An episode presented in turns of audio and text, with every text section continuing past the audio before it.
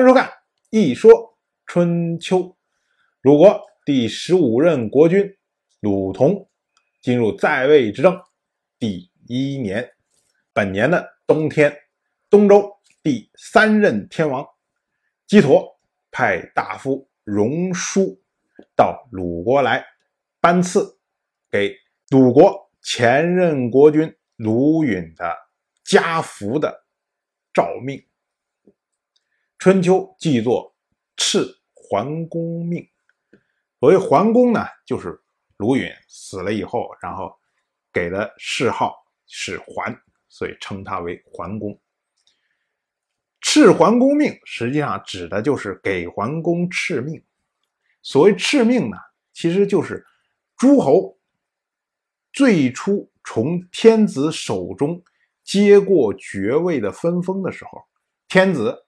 会赐予命规、命符这些东西，这个呢就叫做敕命。后世呢，这些诸侯当他们新君继位的时候，按道理说应该是天子也会派人过来来承认你国君的地位，这种呢也叫做敕命。只不过是这两种敕命啊，在整个春秋时代已经非常少。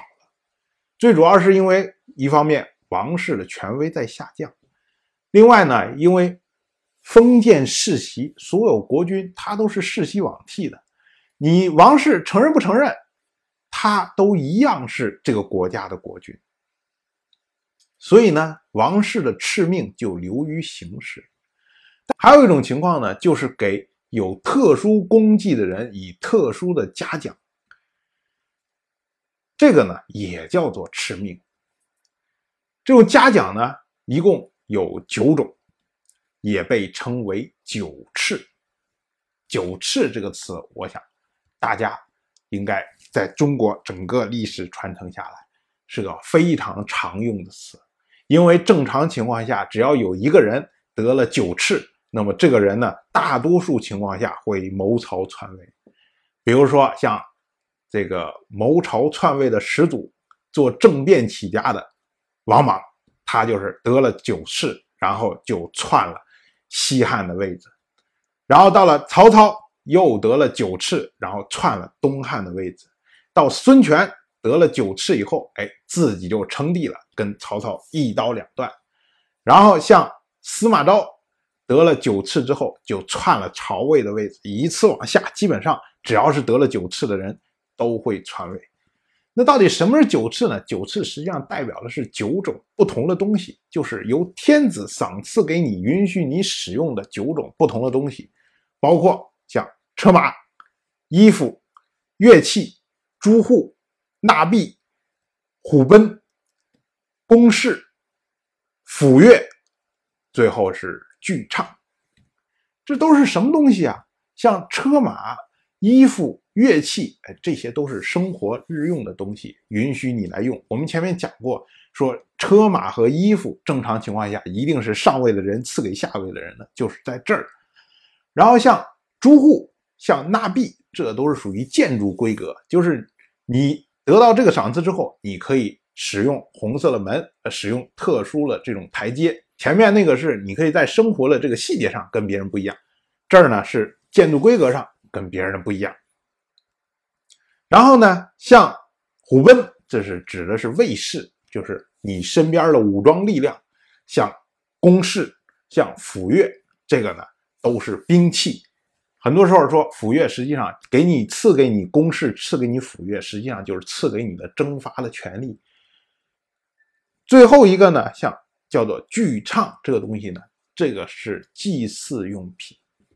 所以九样东西赐下来，都是一些你在方方面面可以体现出来荣耀的，能够拿出来炫耀的。说你看，哎，我是受过某一次的人，所以呢，你看我这方面就跟你们不一样，那么我就有我的荣耀，是这么样一个意思。所以呢，所以九次实际上是象征意义要大于现实意义。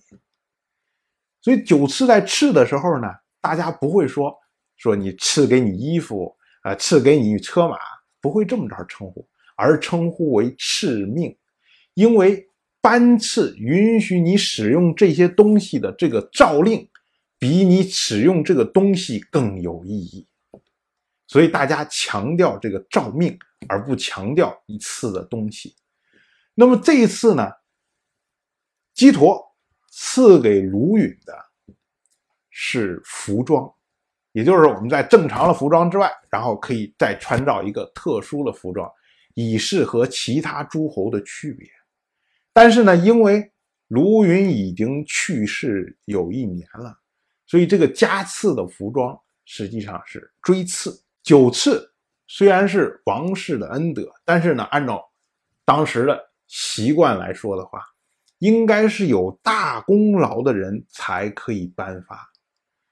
所以，卢允虽然在他的位置上面，算是为鲁国增加了一些国家的权威，但是呢，卢允这个人首先上位的时候就是通过谋杀上位的。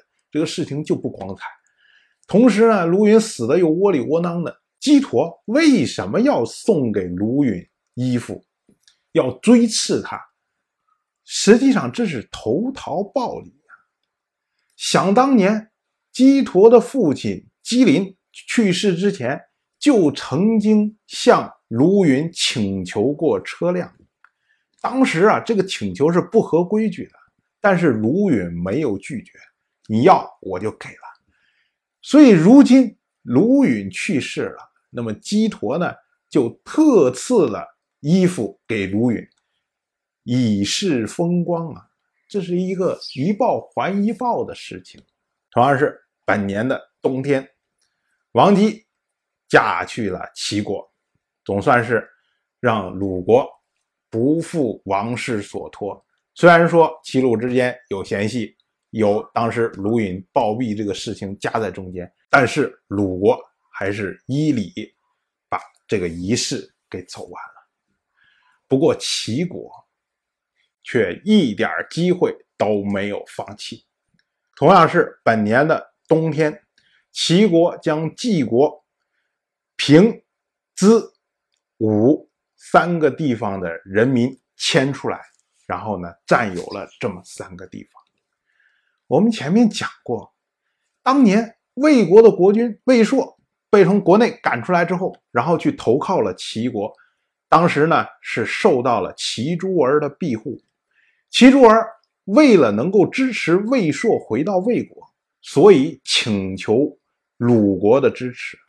而当时呢，就是鲁国的前任国君鲁云抓住机会，达成了齐国和晋国之间的。和解，可是灭亡晋国，这个对齐国来说是势在必行的事情，因为碍于鲁国的面子，所以这个事情呢，等于搁置了好几年。就卢云去年暴毙死掉了，而且去年的时候，因为齐诸儿一直被这种丑闻缠身，所以不太好下手。今年。转过来年，又是王姬要嫁到齐国去，所以呢，齐国一直在等待、等待、等待，终于跟鲁国这些枝枝杈杈的事情都告一段落的时候，齐国早已经按耐不住了，所以趁着冬天，王姬已经到齐国这个当口，就出兵。占领了晋国的三个地方，而晋国呢，作为一个小国，前面运作了那么多的工作，他最后终于能够让鲁国找到机会，达成和齐国之间的和解，终于能够喘一口气。可是这口气还没喘两年，这鲁允一死，所有一切下的功夫全部都烟消云散，晋国的灭国。只在顷刻之间。当然，我就这么一说，您就那么一听。谢谢收看。如果您对《一说春秋》这个节目感兴趣的话，请在微信中搜索公众号“一说春秋”，关注我。您不仅能得到《一说春秋》文字版的推送，还可以直接和我互动交流。我在那里等待您的真知灼见。